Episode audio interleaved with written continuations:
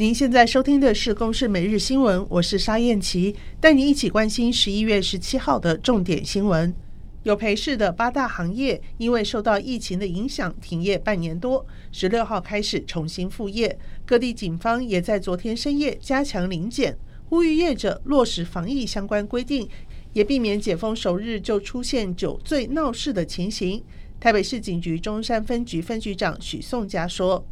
包括十连制，还有消费者，还有从业人员的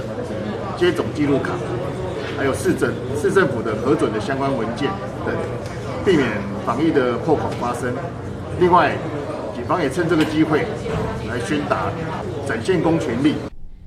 金管会保险局昨天要求所有产寿业者，十二月开始承保十五岁以下孩童的寿险、意外险、旅行平安险都要提供丧葬费用。所有的保单加总慰问金总额不超过六十一万五千元。工研院昨天公布第十届新的五位院士名单，并由总统蔡英文进行授证。新院士涵盖半导体、资讯通讯和生技制药领域，其中号称“生技铁娘子”的叶长金是工研院十年以来五十位院士中首位出现的女院士。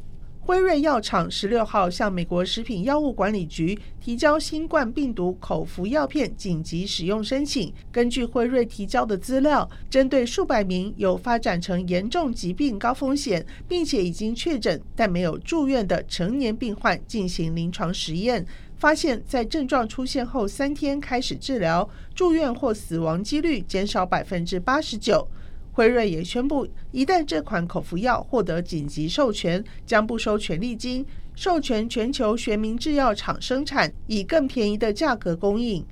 以上由公视新闻制作，谢谢您的收听。